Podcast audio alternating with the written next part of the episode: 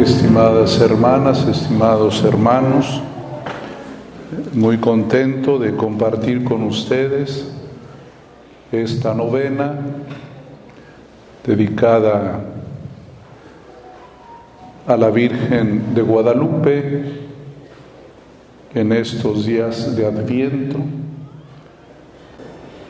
No interrumpimos celebrando a la Virgen el tiempo del Adviento porque es su tiempo.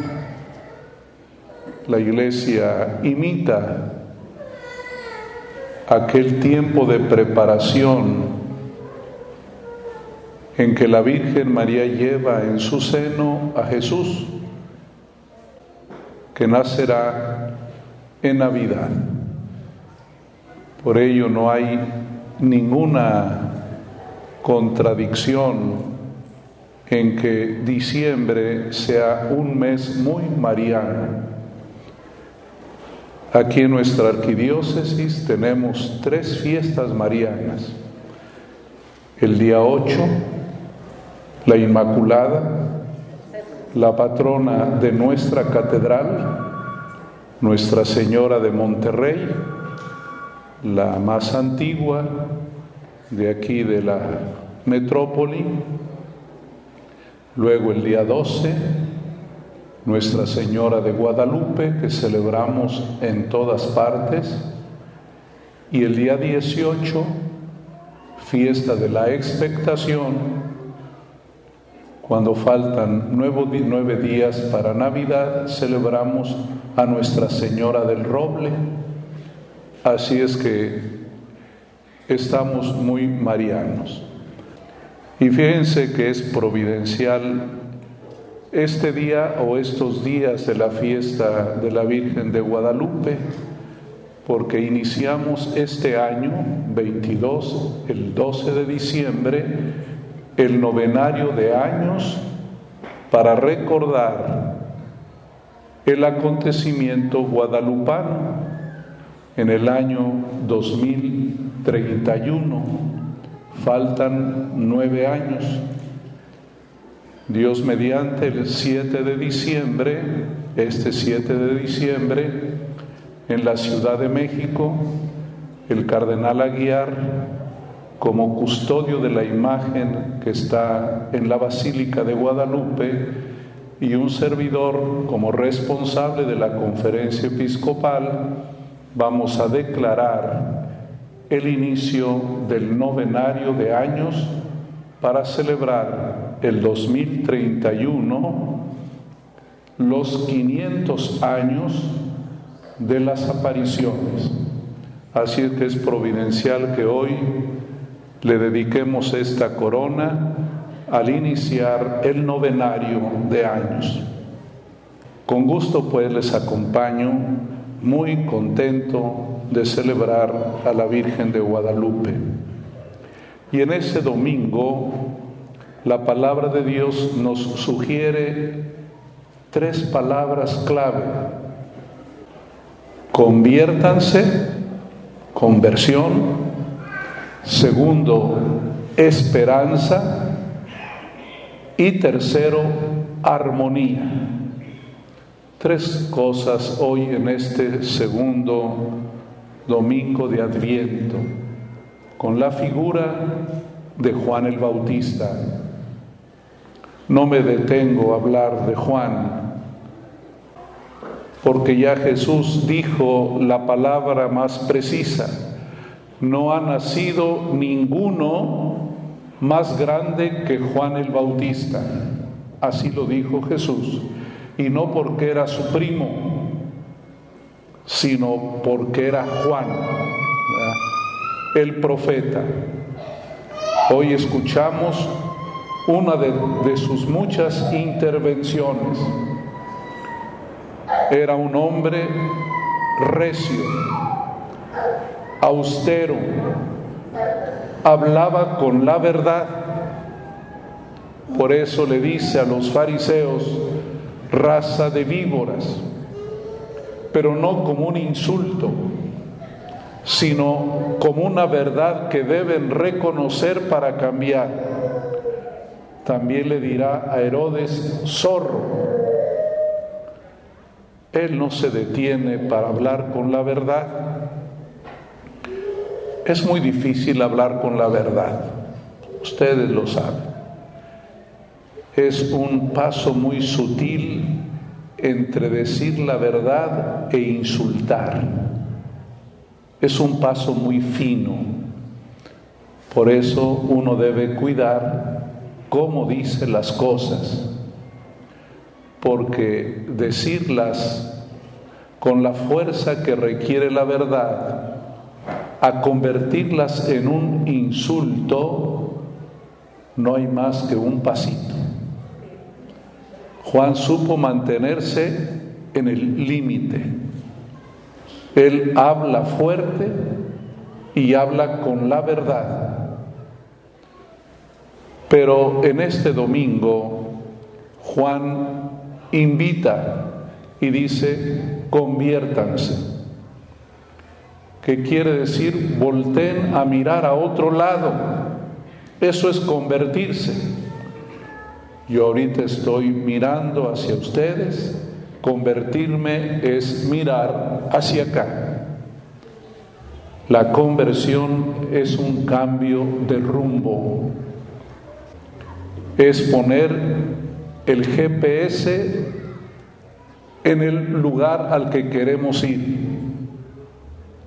Y él dice, conviértanse, volteen a ver a Dios Deja de ver a tu hermano, mira a Dios y se va a aclarar tu mirada.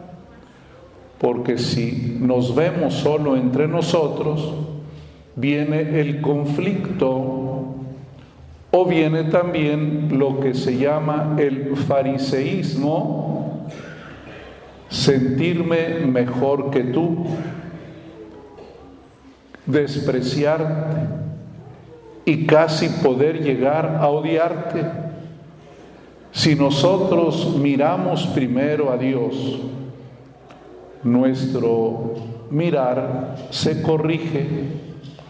Decía el Señor a los fariseos, antes de quitarle la paja a tu hermano, quítate la viga que llevas tú puesta, porque cuando uno mira mal, se equivoca. El Señor nos invita a mirarlo a Él para aclarar la mirada. Si miramos a Cristo, veremos al prójimo como hermano, no como adversario, no como enemigo. No vamos a tratarlo con desprecio el fariseo repele al hermano, lleva un repelente. En cambio Jesús no tiene asco de nadie, está siempre cerca, siempre cerca de nosotros. Conversión. Pero hoy el apóstol Pablo decía que con Jesús podemos tener esperanza si tenemos paciencia y consuelo. Si hay paciencia y consuelo, hay esperanza, pero también hay armonía. Voy a tratar de entender y de explicar esto que dice San Pablo. La unidad, la armonía social requiere paciencia y requiere consuelo. Primero, paciencia. Cuando uno tiene prisa y sobre todo cuando uno se hace muy exigente, termina uno en división es el riesgo de la cultura actual, digital. Todo lo queremos rápido.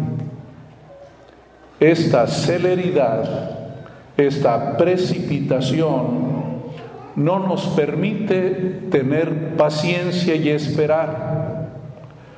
Te molestas hoy con tu esposa, con tu esposo, y rápido, tramitemos el divorcio. No hay que esperar.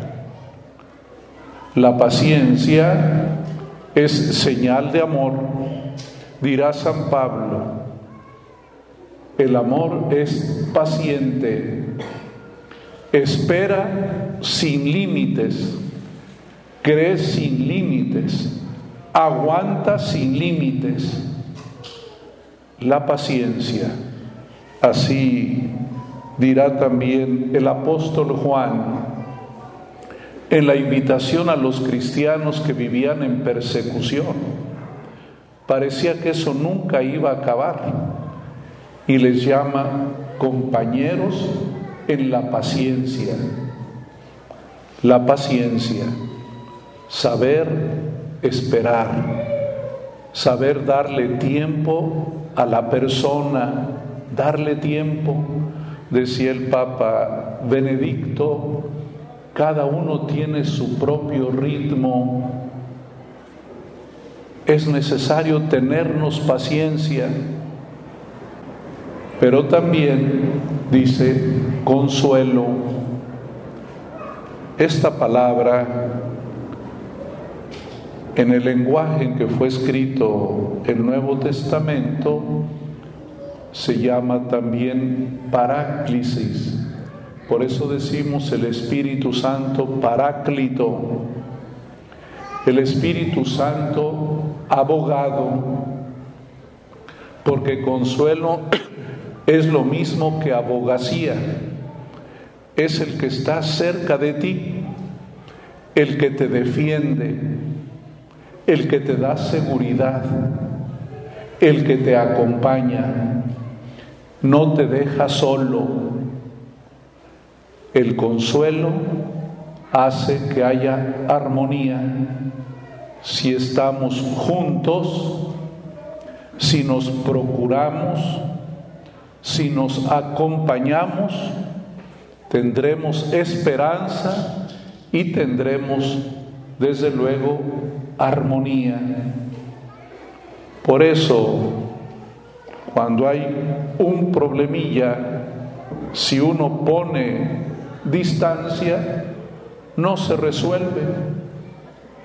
El saludo recorta la distancia, la amistad recorta la distancia, la fraternidad acorta las distancias. El tiempo de Adviento a esto nos anima. Necesitamos en el mundo, necesitamos aquí entre nosotros, en nuestras ciudades de Nuevo León. Necesitamos paz y armonía. Todos nos quejamos de la inseguridad y nos quejamos de la violencia. La que hay allá no surge como una magia. Esa se ha ido gestando desde los hogares. Allí es donde se inocula la violencia.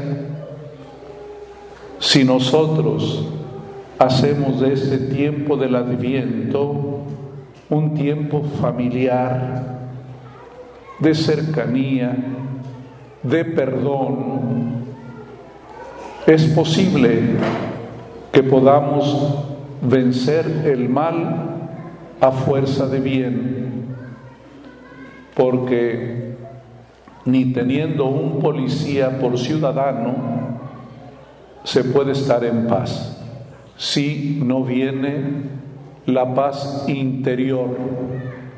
Estamos muy agresivos, muy agresivos. Las redes sociales son como un espejo, como un espejo de la agresividad. Yo le doy gracias a Dios que también corren muchas cosas buenas de carácter espiritual, de carácter motivacional, pero también se gesta mucha aversión. Pero esto hay que pedirlo al Señor, hay que pedírselo a la Virgen María, porque Dios es el único que puede hacer que los opuestos puedan estar juntos. ¿Se fijaron lo que dijo el profeta Isaías en la primera lectura? Que esté comiendo junto la vaca y la osa. Lo podrían ver nunca. El cabrito y el león. ¿Cuándo? ¿Cuándo? Me decía mi mamá cuando era era chiquillo para ejemplificar que hay cosas imposibles. Dice, ¿cuándo has visto que a un perro lo amarren con longaniza? Se la come, ¿verdad? Se la come. Estos imposibles, como dice que un niño esté jugando en el agujero de una víbora, eso no, no es posible. Pues esta es la esperanza que tenemos, que lo imposible pueda ser, que siendo tan malos uno y otro, siendo tan malos nosotros, Dios nos pueda conjuntar. Ese es el milagro de la conversión, es el milagro de la presencia de Dios y esto fue lo que quiso Nuestra Señora de Guadalupe para nosotros. Así es que tenemos remedio, tenemos remedio. Y esto es lo que vivimos en Adviento, tenemos esperanza. Las cosas pueden cambiar, pero hay que quererlas y hay que pedirlas y hay que asumir la actitud si no, las cosas pueden ir de mal en peor. Que la Virgen de Guadalupe, a quien tanto queremos y que en esta parroquia hoy estamos alabándola, nos ayude a todos. Y no se olviden, tenemos de aquí en adelante jubileos muy importantes.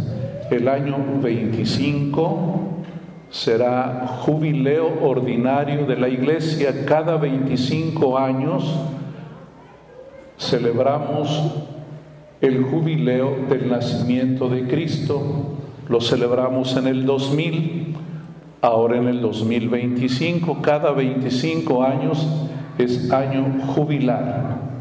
Y empezamos a calentar motores para celebrar el 2025 y luego el 2031 los 500 años de las apariciones y pegadito en el 2033, no se olviden, aunque a lo mejor no viviremos, no sé, ¿verdad?